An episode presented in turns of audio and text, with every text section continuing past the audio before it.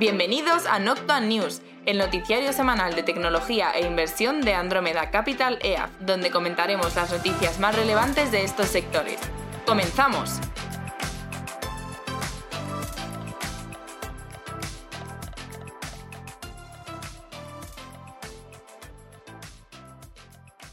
Bienvenidos a Noctua News, episodio número 34, temporada quinta. Hola, Juan de.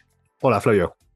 ¿Qué tal te encuentras? Coméntame. No, no estamos mal, no estamos mal. No, no. Al pie del cañón. Fantástico. Bueno, esta semana tenemos noticias en media, en gaming, en tecnología y en movilidad. Ciberseguridad, pues no ha habido nada reseñable, así que eh, pues nada, no lo hemos completado. Creo que hubo una noticia a principio de semana, algo que me acuerdo que lo vi y dije, bueno, si acaso, si no hubiese gran cosa lo podemos comentar, pero ya no me acuerdo que era, así que no, no debería ser gran cosa. No, No. habría acordado. Así que nada. No hubiera Bueno. salido, no hubiera salido. Sí, sí, sí. Eh, venga, pues vamos a empezar con media, que sí que hay tema. Vamos al lío. Media. Empezamos con Paramount, y es que, bueno, tenemos la última película de Misión Imposible, ¿no? La de Dead Rocking Part 1, porque va a haber una segunda, que no sé si se estrenarán, no sé si está ya grabada, la verdad, no sé si se estrena el año que viene, pero bueno, el caso es que recauda 235 millones en taquilla en su apertura mundial. Se pone en el top del ranking, eh, pero algo por debajo de expectativas, la verdad es que se esperaba un, pelín, ligeramente un poco más. Facturó 56,2 millones durante el fin de semana cuando se esperaban 90. Bueno, de todas formas, eh, no está mal. El resto del ranking ha quedado así. En número 3 ha quedado Insidious, de Red Door, que es de, de, bueno, pues por lo que toca Sony, con 13 millones. Y en número cuarto ha quedado Indiana Jones eh, y eh, And the Deal of Destiny. ¿Cómo es la traducción que han dado en, en español? Creo que era el día del destino, pero la verdad es que eso solo me ha dado. de sea, Disney, con 12 millones y en quinto lugar Elemental de Disney también, que es esta que, que bueno, también yo creo que comentamos hace poco que no estaba a la Sí, sí, altura sí. a nivel críticas y tal, con 8,7 millones y en sexto lugar Spider-Man, Acro de Spider-Verse, que es la que has comentado tú, que diste buen feedback de Sony, eh, con 6 millones. Sí. Y bueno, pues a- también comentar para los que les guste el cine que esta semana pues estrenan Barbie y Oppenheimer. Sí, a Esta ver. semana, eh, me refiero a este fin de semana, vamos. eh, hoy, sí. Hoy, de hecho, cierto. Para hacer, para también ver el- cómo, cómo contabiliza esa apertura, esa, ese, ese- bueno, pues lo que va a facturar. Se estima que, que o sea, todo apunta a que lleguen a número uno. Lo que pasa es que, claro, salen dos, dos películas, que eso estábamos hablando justo, la, la cantidad de promoción que estaban dando a Barbie por un lado, y luego, pues Oppenheimer, que tiene viento de cola por quien participa en la película. Ah, Sí, además tiene unas notas eh, altísimas. Eh, de hecho, leí ayer críticas de la película, la mejor película o top 10 películas del siglo XXI, no sé qué. pero bueno. ¿En serio? Sí, sí, sí, o sea, las notas son, son desmesuradas. Eh, en Rotten Tomatoes tienen como un 90 y tantos por ciento y en Final Affinity un 8,2. ¿sabes? Ostras, muy a buena. luego es verdad que bajan un pelín, pero bueno, ya un 8, mira. Final Affinity, Eh, un 8 tiene ahora A mismo. ver, a mí lo que me ha sorprendido, o sea, Oppenheimer a mí, eh, pues así a priori, la verdad es que yo, yo creo que todo el mundo que más o menos conozca al director y también un poco pues los actores que participan y tal, pues que iba a estar relativamente bien. Pero me está sorprendiendo más el tema de Barbie. eh, pues que no sé, por ahora no, sé de nadie que lo haya visto, pero sí que es verdad que por ahí críticas y tal no han salido eh, tan mal como lo que en principio yo me esperaba. Un 7. Es- O sea, un siete. joder, un 7 no está mal. Un 7 No está mal, por eso. O sea, yo me ha sorprendido y la promoción que le están dando y tal. Bueno, también es que sale con Oppenheimer y tal. De hecho, hay un meme por ahí eh, que es como eh, que, que invita a que se vean las dos del tirón. O sea, vete, te vas a ver eh, Oppenheimer y luego Barbie o Barbie Oppenheimer, ¿no? o sea que, bueno, está por ahí circulando el tema. Sí, y la de. A ver, es verdad que la de. Eh, Disney, bueno, Disney lleva dos relativos fracasos, o bueno, tampoco fracasos, pero bueno, por debajo de expectativas, que es con la Indiana Jones y con la de Elemental. Y em, porque Indiana Jones sí que claramente se espera recaudar más. Y bueno, hoy paramos al final, pues con, con la de Misión Imposible. Pelín por debajo en Estados Unidos, es verdad, pero bueno, a nivel general, a nivel global están bastante bien los números. Eh, entonces, creo que es un ok. O sea, tal vez puede ser que esperasen un poco más, pero bueno, es, es un relativo éxito. O tal vez el problema es que esperaban algo parecido a la última, la de Top Gun, la de Maverick. Creo que van un poco por ahí la línea y bueno, tal vez eso se queda un pelín por debajo. Pero bueno, que en general no es Sí, más. a mí me han dicho que es un peliculón, ¿eh? Yo tengo unas ganas terribles de verla. ¿eh? A Sí, yo la veré, yo la veré. yo la Imposible, veré. a ver, son muy fáciles, pero y, y- y el, el- argumento por detrás, pues es siempre el mismo, ¿no? pero, Sí, no eh, pero, pero está chulo, sobre todo por, oye, pues ver la, la pues esa, ese histórico que lleva la película de Misión Imposible, que es como el, el James Bond de que se ha creado este tío. Sí, sí, sí. Tom Cruise. Pero bueno, a mí el actor me cae bien, o sea, reconozco que le tengo cierta. A mí, me, a mí, pese a que le tiene muchas críticas así, el tío le dicen que es Ah, quizá un poco workaholic, por así decirlo, pero me, me gusta, ¿no? O sea, y ah, de hecho, durante el COVID dura- estaban grabando Sí. esta película, salió un vídeo que le ponían fatal donde, donde pues echaba, o sea, por lo visto estaban grabando y hubo alguien que se quitó la mascarilla para grabar y tal, y les echó una bronca porque decía, no por el hecho de quitarse la mascarilla y tal, sino porque dice, a ver, no sabéis que si aquí llega algún inspector o lo que sea y nos para la grabación, pues hay gente que no cobra y tal, o sea, como que yo creo que tiene los pies, o sea, es muy dedicado a su, a su, Mm, a su arte, en extremo a veces, pero bueno, tío formal, parece. mm. En fin. Eh, seguimos, ¿no? Sí, sí, vamos con Peacock. Y es que, bueno, la digo yo la noticia, el servicio de streaming sube precios por primera vez. Eh, Peacock decía que subía los precios del el plan premium, que era de 5,99 dólares, los subiría en un dólar, ¿vale? Lo tenemos que hablar todo en dólares porque aquí el servicio no existe en España. Y luego el Premium Plus, que subiría a 2 dólares, a los 11,99 dólares. Eh, para los suscriptores, eh, que empezaría a contar el 17 de agosto. Eh, entonces, bueno, también decía que había un descuento si se pagan eh, por adelantado por mes y demás, pero bueno, típicos planes. Eh, el caso es que, bueno, vemos a Peacock subiendo precios que, que dentro de los servicios de streaming que habían surgido un poco en una segunda fase más tardía, o incluso una tercera fase, porque llegó mucho después de Disney, pues, y Disney ya llegó bastante más tarde que, que Netflix, obviamente, Sí. pues, eh, bueno, lo vemos por primera vez subiendo precios, que no deja de ser curioso o notorio de cara a la industria. Sí. Bueno, sobre todo que vas, vas viendo como al final en esa necesidad por mejorar los, la rentabilidad de muchas de estas divisiones, pues se ven obligados a subir precios y ya está.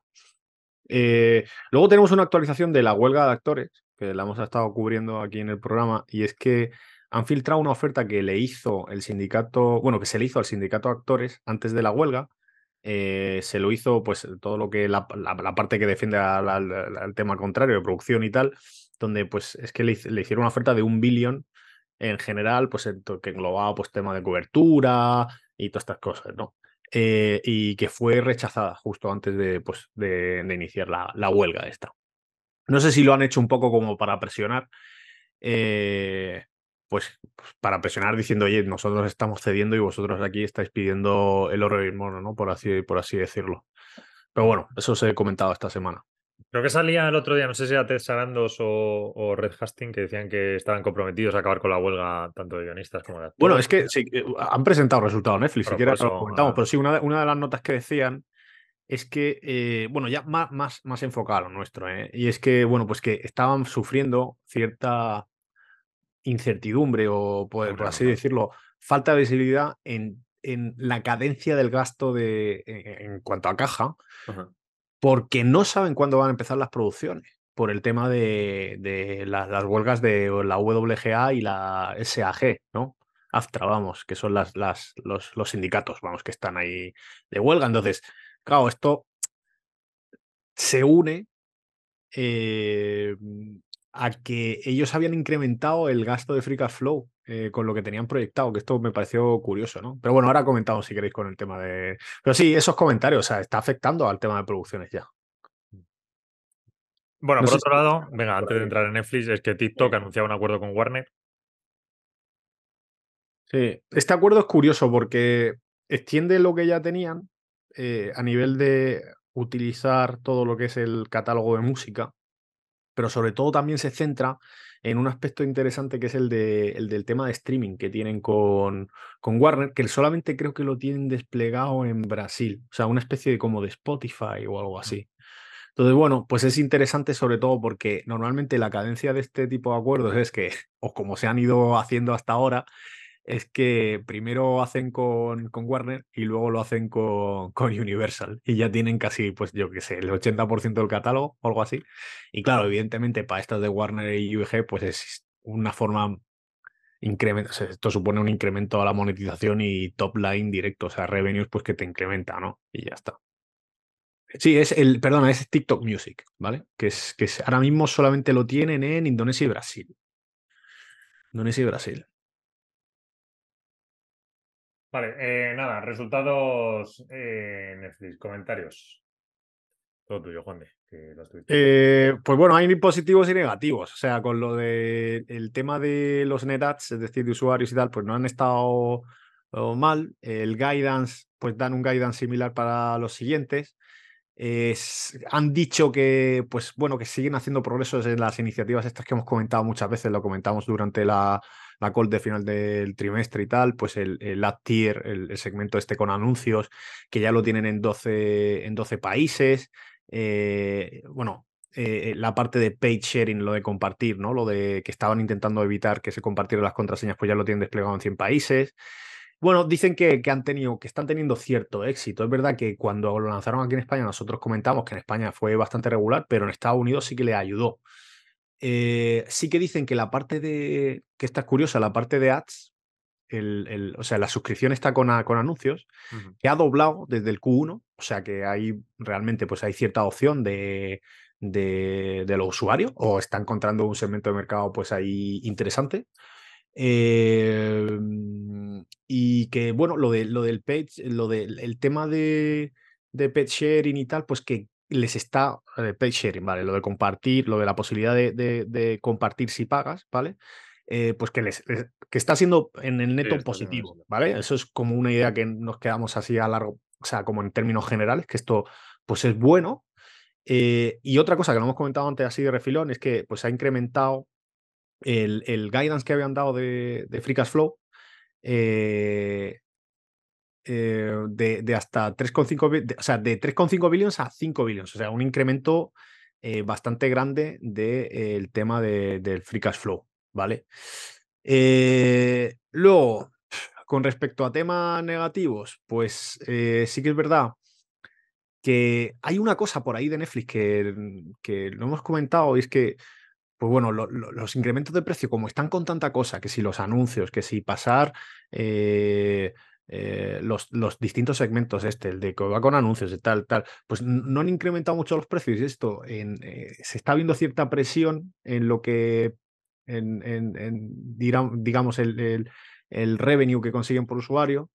Eh, y luego lo que hemos comentado, ¿no? El tema del, del cash flow este, de, de decir, oye, ¿cuándo vamos a empezar con las producciones? Porque esto sí que nos puede afectar, sobre todo para nuevas producciones.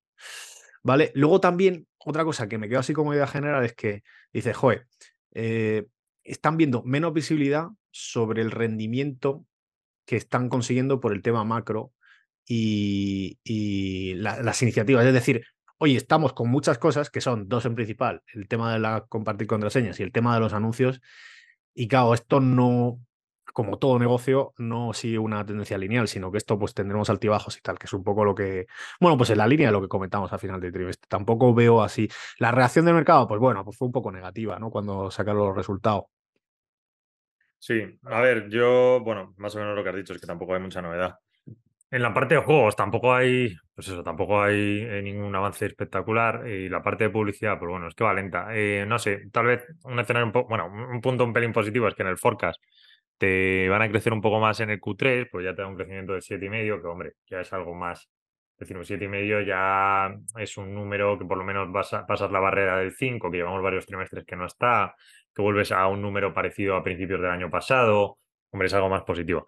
Pero, pero bueno, que la verdad es que pero bueno, o sea, tampoco no, no podemos De todas formas, la, la- corrección de ayer ha sido lo que ganó en los últimos nueve días. Ah, bueno, sí, no sé O sea, que, que, que también, es que bueno, pues ayer cayó un tanto por ciento. Bueno, ocho con- lo miras bien es justo lo que, pues el Ah, último bueno. incremental que ha tenido de estos últimos días, ¿sabes?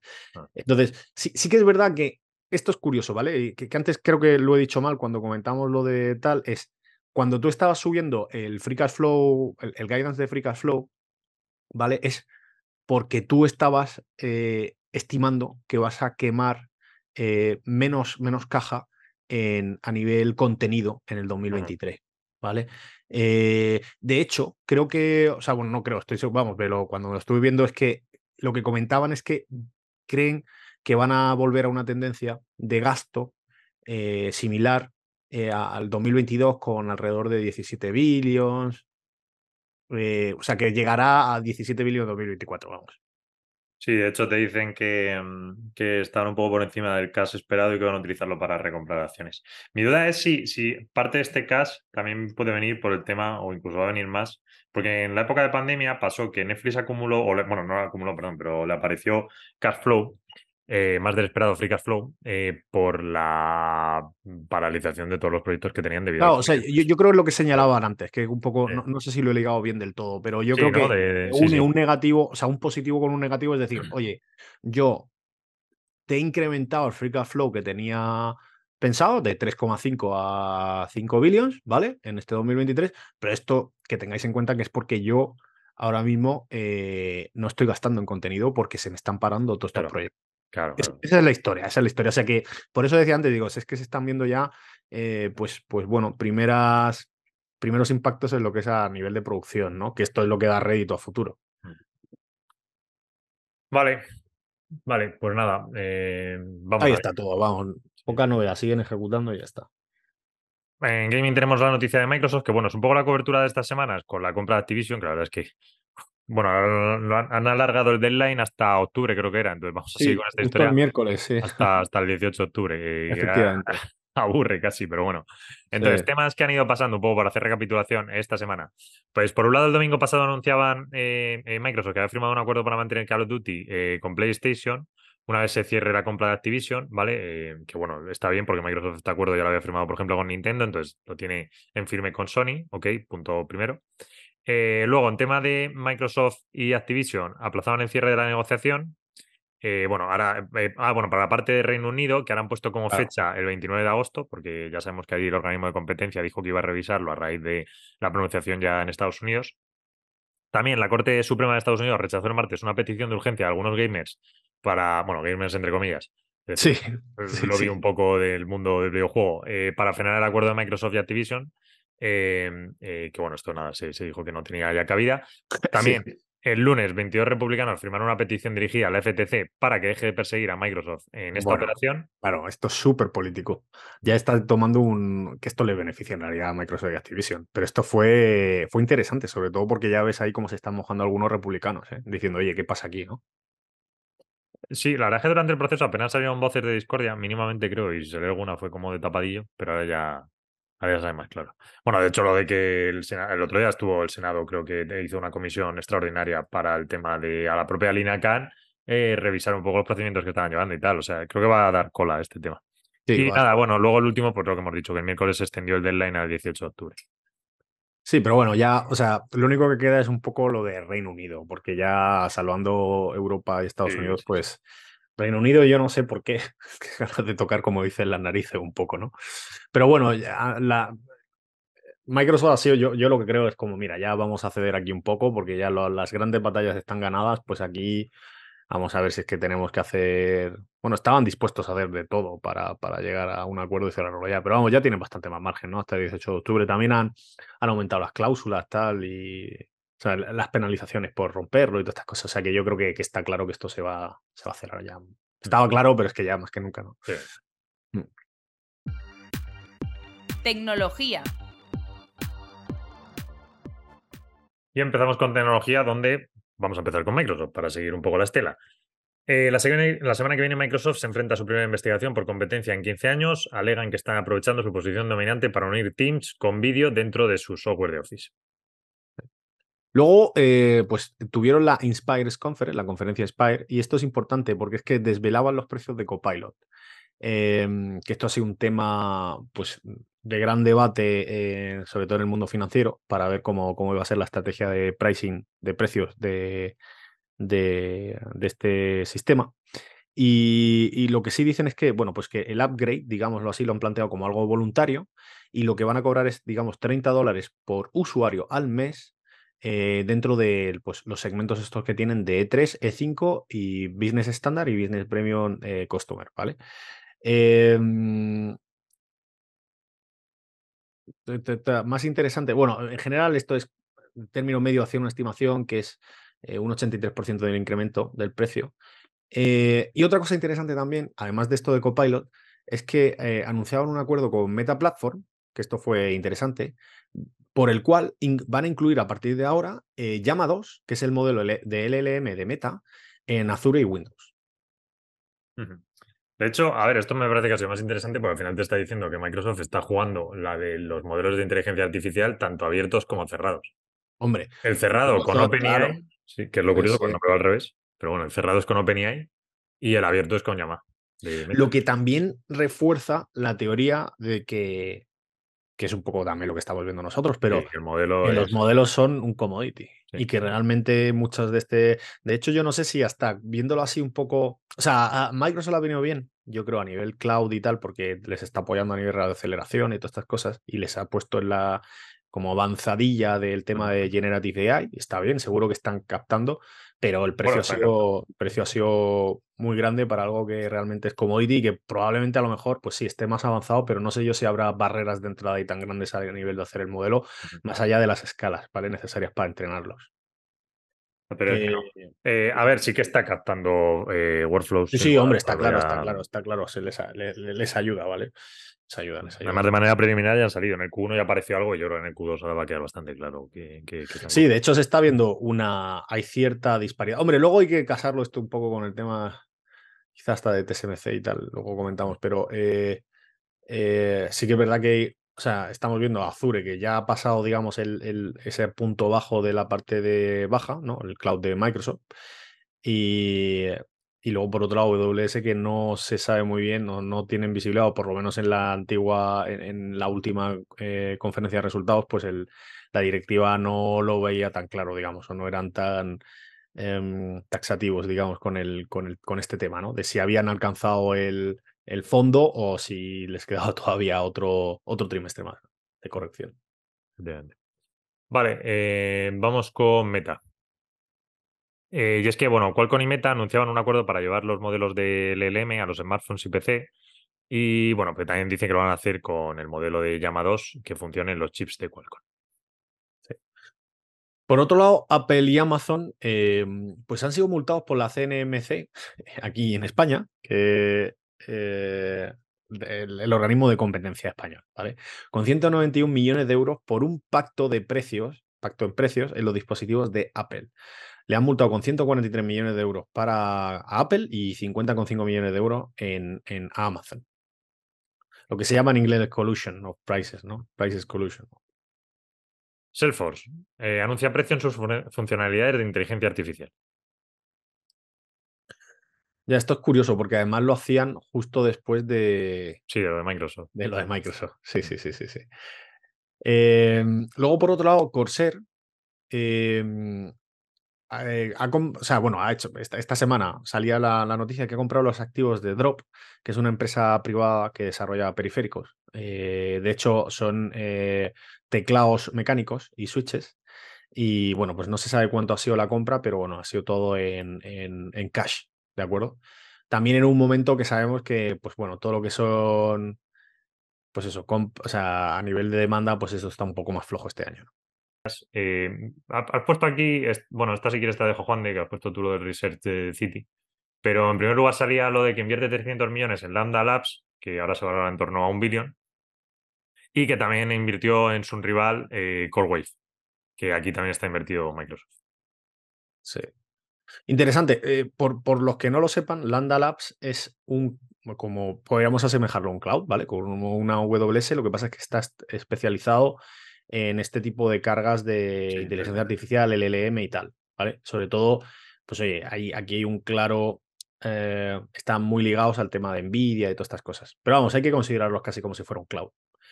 Eh, y luego lo de Nvidia versus LLM, nada, salían por ahí no solamente City, eh, pero otras casas de research que decían que, bueno, que, que Nvidia actualmente está recibiendo múltiples pedidos desde la parte de data center por valor de 2, de 2 billions o más de dólares, ¿vale?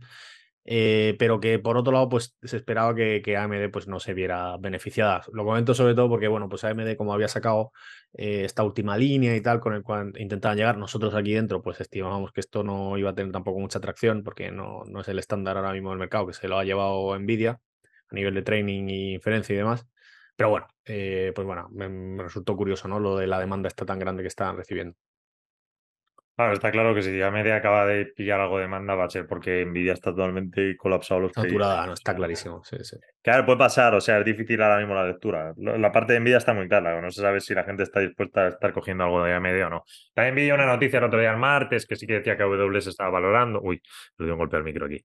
Que AWS estaba valorando y tal, pero bueno, no sé. eh, no me extrañaría, eh, ya casi un poco por experiencia. que Cuando las cosas colapsan así, hasta algo se coge. Pero es verdad que los. Los bueno, bueno, y es verdad que la que presentó AMD ahora, el, eh, eh, la última tarjeta para intentar eh, competir un poco en el tema de inteligencia artificial.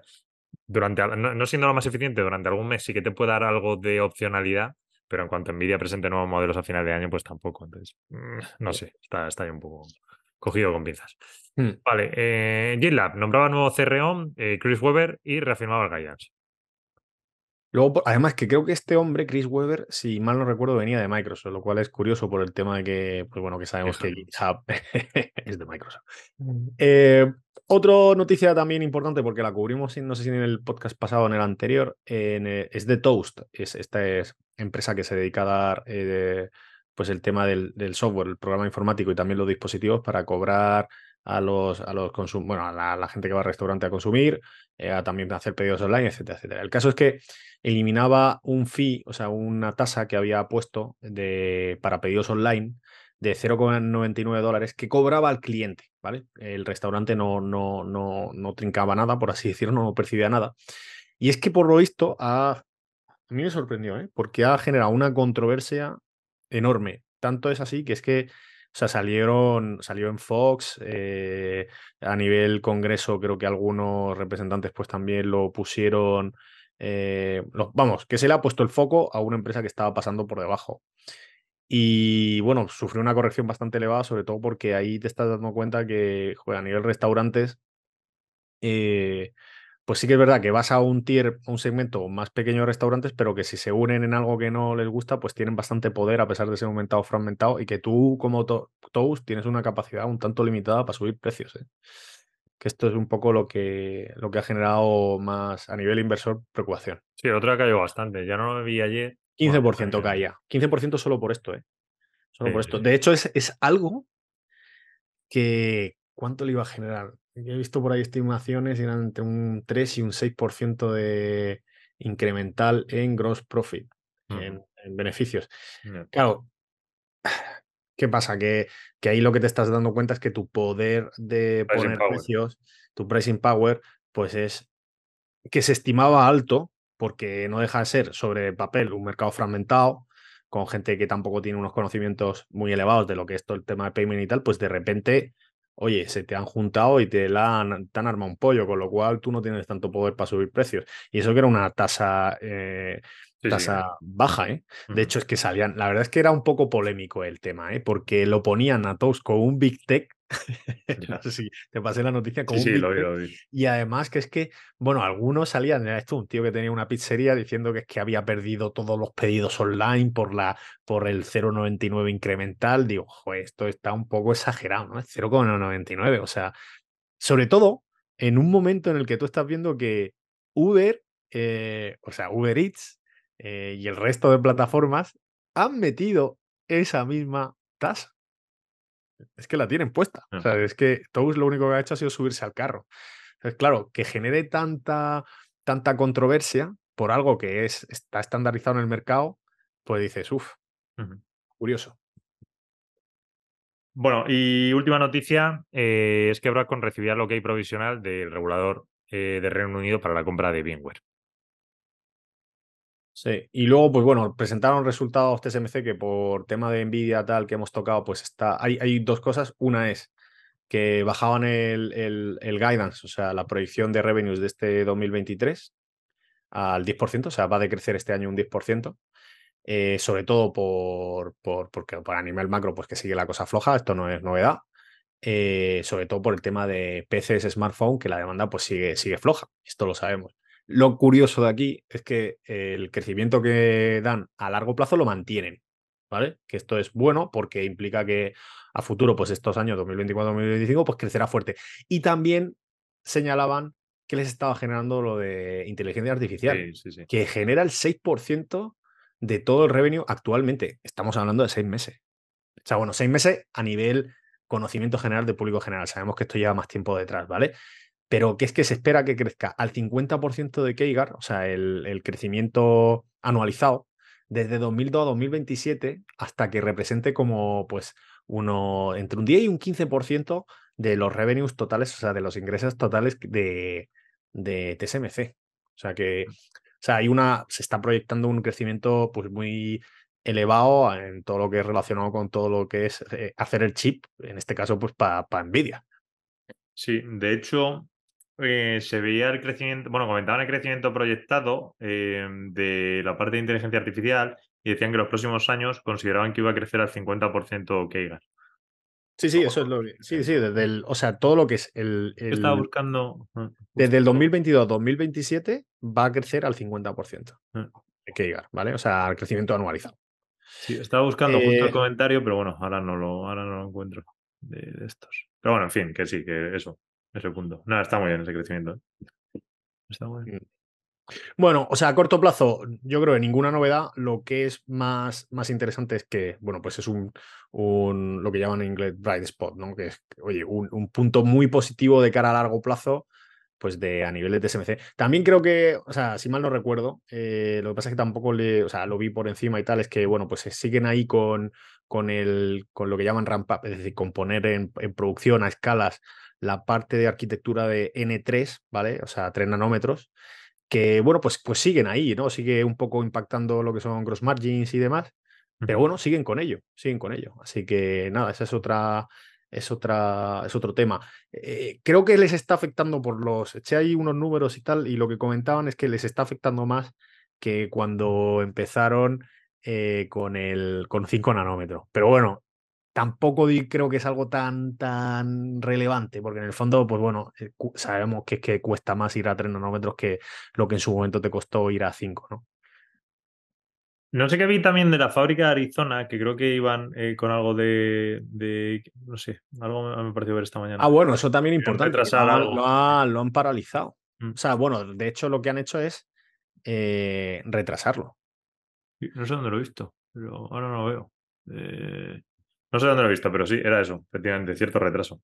Sí. Lo que está claro es que eh, hay un artículo buenos por ahí que se acaban en Barrons ayer, eh, y es verdad que dicen que hace falta bastante tema, porque es cierto, al final si tú quieres montar todas las fábricas de, semiconductores con los nanómetros a 7, 5 nanómetros, que bueno, es un poco la idea que va, incluso 3 a futuro de TSMC y demás, sí que necesitas gente muy preparada. Entonces están con todo el tema de lo de las, eh, las no la Green Card, pero los programas, ¿sabes? Las licencias estas que, bueno, no son licencias, los permisos de trabajadores especialistas y tal, que bueno, ahí hay un problema la administración Biden porque debería plantearlo mejor si quieren atraer talento, ¿no? Que, era un problema. Sí. O sea, he, estado, estaba mirando aquí porque de las pocas notas, tampoco lo vi tan relevante en el sentido de que, bueno, también, o sea, como que lo, digamos, si tuviera que destacar algo destacó sería lo de, inteligencia artificial, ¿vale? porque ahí es, el resto, pues más o menos porque la demanda está más floja, porque sabemos que ahora mismo el tema macro está más flojo, todas estas cosas, pues claro, lo estamos viendo Mm. se dilatan, ¿no? Dilatan tal.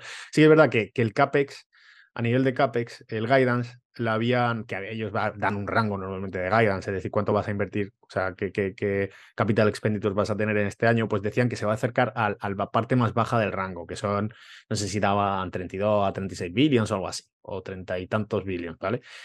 Pues vas a acercar en la, en la parte más baja. Y también decía que es que dice, la parte de Arizona, que es a 4 nanómetros, se va a retrasar hasta 2025, porque ellos en principio tenían proyectado empezar con, a 2024 allá a mover el tema. Eh, sí que es verdad que por otro lado, por compensarlo, decían que, que, la parte de Japón sí estaban, seguían con ella, es decir, bueno, pues ves ahí un ten con ten que dicen, oye, pues Japón la tendrían más avanzada y para, para finales de 2024 pues sí que la van a tener allí ya en funcionamiento. Pues bueno. Bueno. Eh, vamos con movilidad automóviles. Dos noticias. Tesla, en primer lugar, dice que bueno, anunciaba que habían eh, eh, construido el primer Cybertruck después de dos años de retraso versus lo que se proyectaba.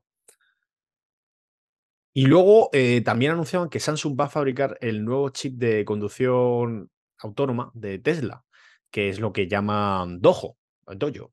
Eh, no está claro si había robado, si, bueno, sí, si ha robado cuota TSMC o, o, o, sea, parte de esta cuota se la robaba a TSMC o parte de la producción se la robaba a TSMC o se la ha robado entera, ¿vale? O sea, no se sabe si Tesla va a seguir dependiendo en dos, y se va a centrar todo en Samsung. No sé, nosotros habíamos escuchado que se le iba a llevar Samsung, eh, pero bueno, ahí está el tema. También Wall Street Journal publicaba que Tesla quiere aumentar su capacidad productiva en Alemania y producir hasta un millón de unidades anuales. Sí, bueno, por otro lado también, pues bueno, fueron los resultados de Tesla. No sé si tú le... Pero vamos, lo más... Sí, mira, lo más interesante, eh, tal vez, bueno, a ver, eh, más allá de, los asuntos eh, puramente numéricos del margen que se está cayendo, entonces, porque, bueno, están fabricando mayor, el número de fabricación con el precio normal de, de, los coches de la unidad que ha ido bajando estos meses, pues claro, los márgenes se han ido dañando. Entonces, de hecho, el margen de la parte de storage estaba casi, estaba un pelín por encima de la de vehículos, que es interesante. Bueno, es curioso, más que interesante, diría que es curioso, sencillamente. Sí, o sea, eso, eso, eso es interesante, eso es una de las cosas interesantes, sí. Sí, luego sobre todo también lo decían que, bueno, eh, estas cosas de Elon Musk que habrá que ver pero bueno, estaban valorando, aunque puede ser, ¿eh? porque fíjate lo que ha pasado con la parte de los puntos de carga que ha ocurrido. Entonces, decían que lo del sistema de autonomía estaban valorando pues cederlo también a otros OEMs, ¿no? A otros fabricantes, pues para que lo puedan integrar. Entonces, que tengan un sistema de autonomía, sobre todo con esta idea de que Tesla va a la autonomía a nivel 5, pues que, yo que sé, Mercedes, por ejemplo, pues pueda acoplar el sistema de autonomía de Tesla y sean los coches de Mercedes los que funcionen con ese sistema. Entonces, bueno, eh, tal vez es un futurible, una idea un poco más adelante, pero eh, es sugerente en parte porque sería una línea de negocio también curiosa. Que puedan monetizar el, FSD, ¿no? el sistema este de autonomía, de, una manera nueva que no estaba planteada. Que es lo que en principio parece que está pasando con, insisto, con la parte de, los puntos de carga que se han abierto a la red a otros fabricantes. Entonces, bueno, no, eh, no sé, eso me pareció tal vez lo más sugerente. El resto, pues nada, ya eso. Eh, tema de margen, de fabricación de vehículos, pero bueno, es que ahí tampoco hay tanta novedad. O sea, es la historia de Tesla. Entonces, o se sigue un poco la historia de Tesla, lo que están haciendo, la presión en precios y demás, o si no, pues bueno. O sea, entiendo, vamos, que lo digo porque está esta comidilla un poco de los inversores más eh, posicionados desde el punto de vista de short sellers, que bueno, los márgenes se están dañando y están cayendo y tal y cual. Bueno, es que están haciendo muchas cosas. Al final, a mí me da la sensación que si lo miras desde el punto de vista de temas de márgenes y tal, pues pecas un poco de. O sea, pecas un poco de centrarte en un dato que muchas veces no cuenta la cantidad de cosas que están llevando a la vez esta gente. ¿eh? Y es, tú estás haciendo todo el tema, bueno, se han metido en producciones internas de la cel, o sea, la célula esta de lo que, vamos, tu, tu, los building blocks, es decir, tus, tus bases para montar los packs de baterías, que se han metido por ahí, están haciendo unas cosas interesantes. Estás haciendo el tema este de, de repasar un poco tu arquitectura a nivel de auto, de FSD, Full Self Driving, que es como se llama, que es de, autonomía, para lo que has dicho, lo de los OEM, que también es interesante. Que además, eh, que es que dicen que van a hacer un, nuevo, un nuevo lanzamiento para finales de año en Estados Unidos de este tema.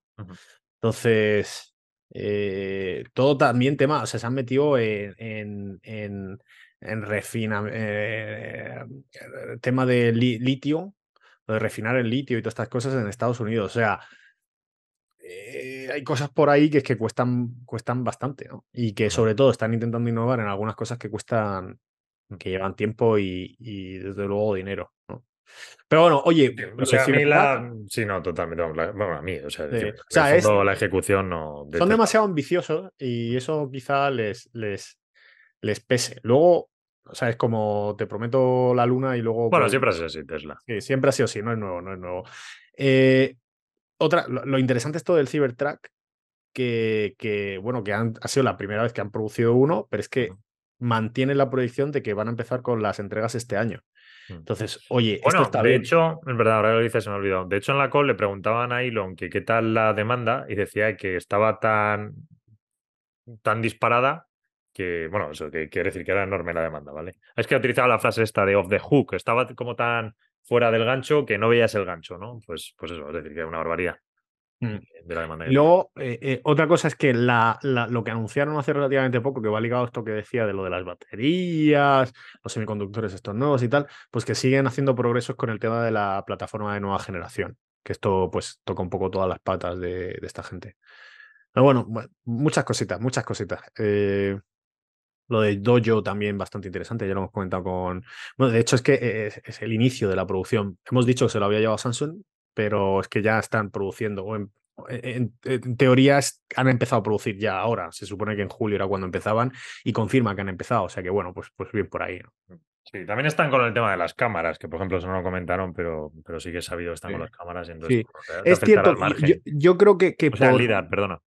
Sí, yo creo que justo esto era, a ver, el debate que hay por detrás siempre con respecto a la autonomía es si Tesla, el, Tesla lo va a hacer con las cámaras solo y el resto, que es donde se posicionan ellos, y el resto de la industria pues lo hace con, con líderes. Y lo que se está viendo ahora mismo, que ya se comentaba por detrás y nosotros lo sabíamos desde hace tiempo, es que realmente Tesla está volviendo a meter radares, mm. que ellos le llaman un radar especial, que de hecho se comenta que se ha hecho in-house, pero realmente pues no deja de ser un líder, ¿no?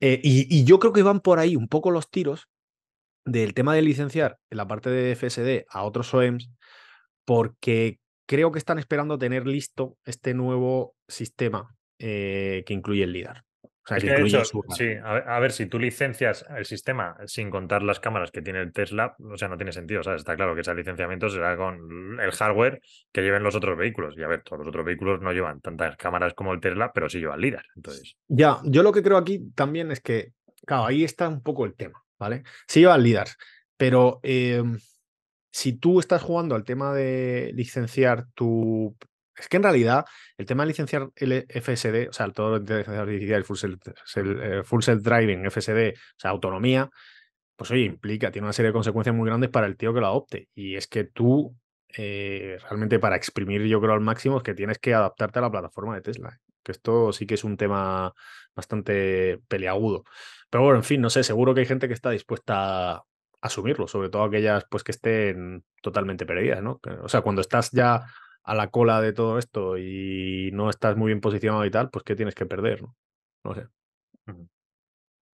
Vale, y bueno, última noticia, Uber, y es que anuncia acuerdo de delivery en la parte de las, tiendas de conveniencia eh, con Binrun Delivery. Y Binrun Delivery se centra en ofrecer servicios de e-commerce a cadenas de supermercados regionales, que tienen como unas 3.000 tiendas en 50 estados de Estados Unidos.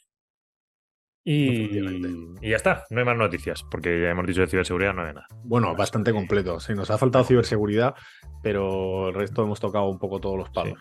Que por cierto, en el tema de lo de las películas, se me ha olvidado ponerlo esta mañana, que lo he visto, y luego me acuerdo a mitad del capítulo, que estaba valorando Warner Bros. Eh, cambiar fechas de, de, algunas películas, por ejemplo, la de Dune, la segunda parte la tenían para esta Navidad, pues retrasarla al 2024 y con ello empezar a mover todo el pipeline. Y es precisamente por el tema de la huelga de guionistas. Porque, básicamente, no pueden producir. Ostras, pues tiene mucho sentido, fíjate, tú tienes ahí Netflix ya que te está diciendo, oye, fíjate que esto me está a nivel financiero, la, cadencia de despliegue de mi caja, pues ya se está viendo aquí en números y Warner pues te lo confirma también diciendo, oye, mira, yo lo que tengo en el pipeline para sacar de películas mejor, me dio algo más de margen entre película y película. Sí. Eh, con lo cual eh, me, la voy a comer. Con lo cual ya me parece que la vida que tenía proyectado Warner pues va a saltar un poco por los aires. Puede ser, seguramente. Vale, pues nada, volveremos la semana que viene, que creo que es el último capítulo de la temporada, porque luego volveremos ya, nuestro regreso será en septiembre. Eh, a ver, es el último fin de la semana que viene, ¿no? De julio, sí, sí, Vale, pues nada, la semana que viene el último capítulo, así que hasta la semana que viene, un fuerte abrazo. Hasta la semana que viene, un abrazo a todos. Noctua News es una iniciativa de Andrómeda Capital EAF que tiene como objetivo mantener informado a sus oyentes a través de una selección de las noticias más relevantes del mundo de la tecnología y la inversión. El contenido de este podcast es informativo, no debe tomarse como asesoramiento en inversiones o como recomendación de compra o venta de acciones o productos financieros y no está dirigida a inversores o potenciales inversores en Andrómeda Capital EAF.